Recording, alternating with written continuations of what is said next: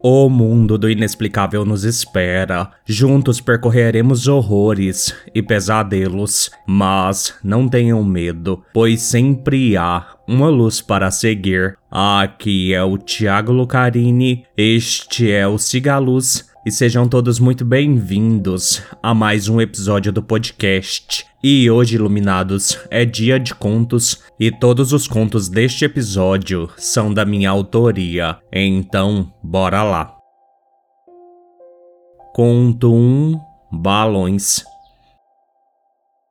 Eu só podia estar ficando louca. Não tinha como tudo aquilo ser normal. Eu devia estar sendo castigada por um pecado muito grave, pois não existia outra explicação para esses eventos sinistros. Há duas semanas eu me levantei normalmente, como em todas as manhãs. Davi, meu marido, estava no banheiro. Eu podia escutar o som da torneira aberta. Então me espreguicei e abri meus olhos. E assim que eu vi aquilo, eu gritei. Sobre a minha cama flutuava um único balão preto, com um barbante de uns 40 centímetros, igualmente preto. O balão estava estático no ar. Davi veio correndo do banheiro com o meu grito, e naqueles poucos segundos o balão simplesmente estourou. Amor, calma, Daiane, tá tudo bem.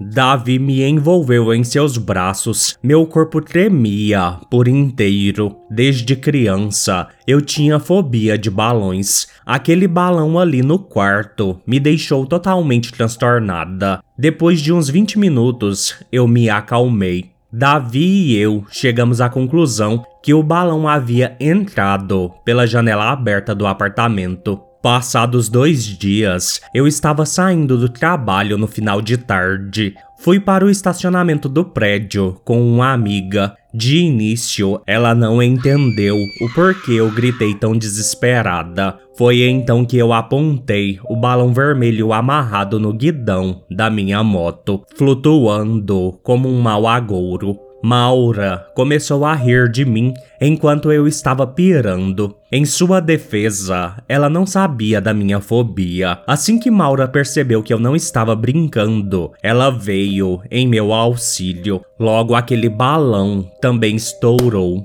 A partir do segundo balão, eu comecei a pensar que alguém estava fazendo aquilo de propósito.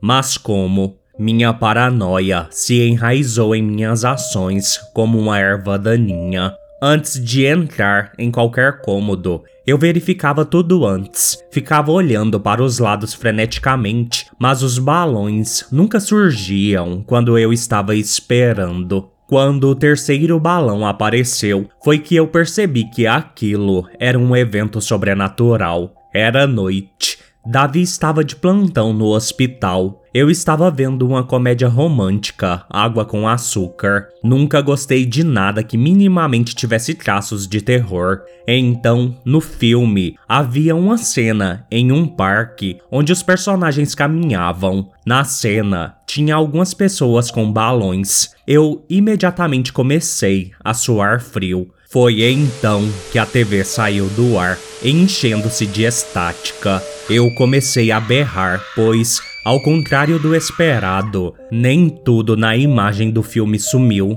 Os balões continuaram na tela entre os chuviscos, Porém, era mais do que isso. Vários dos balões começaram a sair da televisão, transpondo a ficção para a realidade. Eu fiquei paralisada de pavor. Eu não conseguia parar de encarar os balões que saíam e flutuavam na minha direção. Então, um balão rosa chegou bem perto do meu rosto e estourou. Só que ao invés do barulho tradicional de uma bexiga estourando, eu ouvi uma gargalhada diabólica. Eu gritei ainda mais e desmaiei. Acordei mais tarde, naquela noite com Davi me chamando. Depois de eu me recompor, ele me disse que nossa vizinha havia escutado meus gritos e ligou para ele. Eu o abracei fortemente. Entretanto, não tive coragem de contar a ele o que tinha acontecido mais cedo naquela noite.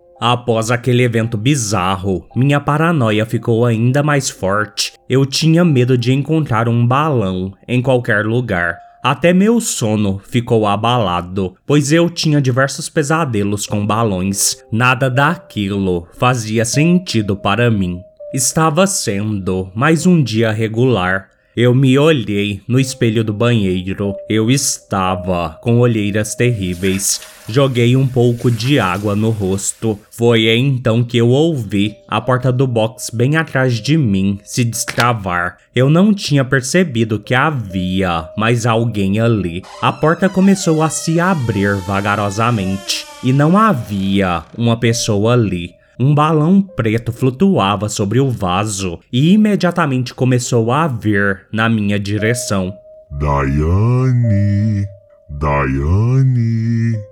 Meus olhos se encheram de lágrimas ao ouvir aquela voz bizarra que vinha da bexiga e que chamava o meu nome. Eu quis gritar, mas parecia que uma mão invisível apertava minha garganta. Quando o balão estava a poucos passos de mim, ele estourou, porém Dessa vez, eu vi os pedaços de borracha da bexiga pairarem no ar. Aqueles fragmentos de plástico começaram a se contorcer no ar e daqueles mínimos resquícios de pesadelos, um corpo começou a crescer rapidamente. Havia diante de mim um homem que parecia ter acabado de sair de uma sepultura. Suas roupas estavam em farrapos, seu corpo estava completamente em decomposição. Haviam buracos por toda a sua carne. Seus dentes estavam completamente expostos. Era como ver qualquer zumbi desses filmes testes Porém, aquilo segurava vários balões coloridos. Notei que várias bexigas murchas estavam espalhadas por seu corpo. Então, sem qualquer anúncio, uma daquelas bexigas murchas se encheu sem estar na boca daquela coisa. Separou-se do seu corpo podre, flutuou na minha direção e estourou na frente do meu nariz. O fedor vindo daquilo era insuportável e a cara de satisfação daquele demônio era ainda mais medonha. Aquele odor maldito pareceu queimar todo o meu rosto como se me envenenasse. Então, aquele monstro do balão me apontou o espelho. Eu me virei e notei que toda a minha pele estava tomada por pequenas bolhas, como se eu estivesse com uma crise severa de catapora. Aquilo estava por toda parte. Quando as bolhas começaram a encher,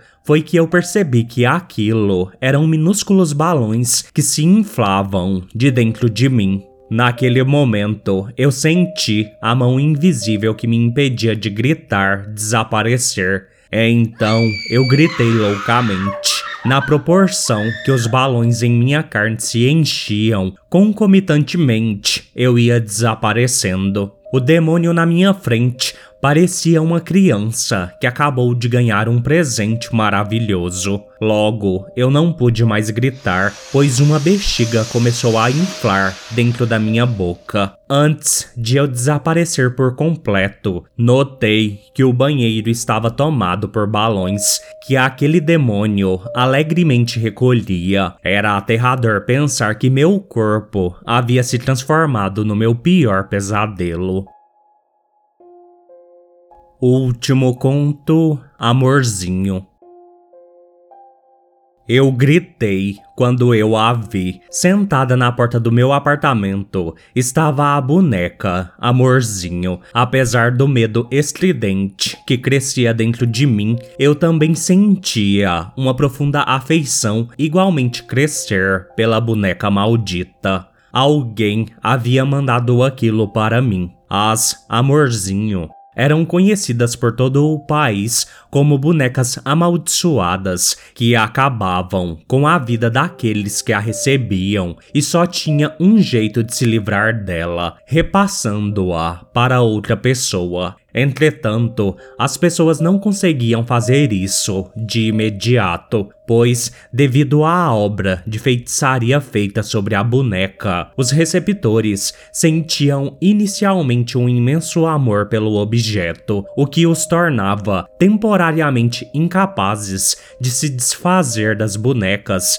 apesar de toda a desgraça que sofriam. Existem casos de pessoas que chegaram a morrer por não conseguirem passar a boneca adiante. Já mais encantada do que amedrontada, eu peguei a boneca e a abracei. Senti algo me furar nos braços, mas não me importei. A Amorzinho não era muito diferente de qualquer boneca normal. Era branca, loira de olhos azuis. Contudo, ela tinha um laço de forca ao redor do seu pescoço. O seu olho direito era completamente branco. Suas roupas sempre eram uma imitação de uma peça de vestuário da pessoa amaldiçoada, além de ter o nome da pessoa costurado em sua testa e partes do seu corpo. Meu nome, Suzanne, estava em sua cabeça, em seus braços e pernas. Assim que voltei para dentro do apartamento, eu coloquei a Amorzinho sobre a bancada da cozinha e um copo de vidro que estava sobre a pia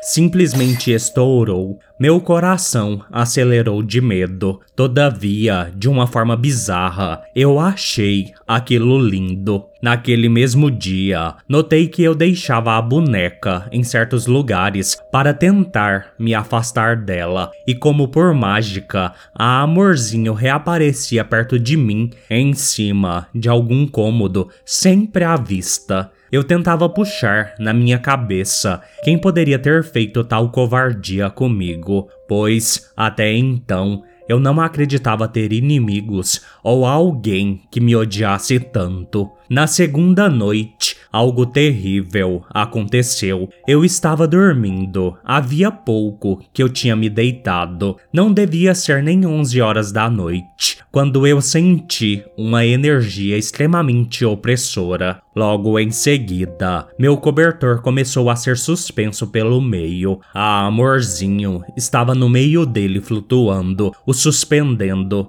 Eu não tive reação nem para gritar. Automaticamente, eu puxei meu cobertor. A amorzinho continuou parada no meio do ar, porém, a sua fisionomia se transformou em algo diabólico. Ao redor do corpo de plástico da boneca cresceu uma massa escura que se transformou numa criatura demoníaca, ainda com as características da boneca. A amorzinho estava fincada entre a carne, no meio do peito do demônio, de braços abertos e de cabeça para baixo, como uma profanação do sagrado. Aquele demônio conjurado começou a rir de maneira bizarra. Eu estava paralisada de medo. Então, o ser maligno pegou a corda da forca que pendia em seu pescoço e começou a me bater. Eu fui açoitada por aquela desgraça demoníaca por cerca de quase uma hora. Aquilo brincava com a minha sanidade. Eu quis chorar, eu quis gritar, mas fui capaz apenas de sentir a mais profunda dor causada pela boneca. Assim que terminou de me espancar, a Amorzinho voltou à sua forma original. Não consegui dormir naquela noite. Depois do espancamento, eu fui até o espelho do banheiro e eu estava cheia de marcas por todo o meu corpo. Era o sétimo dia que eu estava com a boneca eu não dormia, nem comia, estava em um estado de ansiedade constante. Meu rendimento no trabalho piorou bastante. Carlota, uma das minhas auxiliares, percebeu o meu estado e veio conversar comigo, perguntando se eu estava bem, pois eu não parecia nada bem e nem estava. Qualquer pessoa poderia perceber isso a quilômetros de distância. Eu meio que dei qualquer desculpa para Carlota. Não queria dizer que estava sendo vítima de uma boneca voodoo. Ela não pareceu acreditar muito na minha desculpa. Então Carlota me abraçou e disse: Vai ficar tudo bem, Suzane. Você é um amorzinho. E pessoas boas como você não sofrem por muito tempo. Naquele momento, eu estava tão cansada e tão atordoada que não percebi a conexão de tudo quando entrei no meu apartamento naquela noite, morta de saudade e de pavor pela boneca. Foi que tudo ficou claro. A amorzinho flutuava no meio da sala, com sua forma demoníaca e com a sua corda em suas mãos, pronta para mais uma surra que daria em mim. Tranquei a porta. O sorriso de satisfação de Carlota agora era claro como o dia. Ela tinha disputado comigo o cargo de gerência, perdeu e se tornou minha auxiliar. Você é um amorzinho. Não saía da minha cabeça. Vadia. Pensei, eu encarei a amorzinho e sorri para aquele demônio. Eu apanharia pela última vez, e depois disso eu sabia exatamente para quem mandar aquela desgraça infernal com todo o meu amorzinho.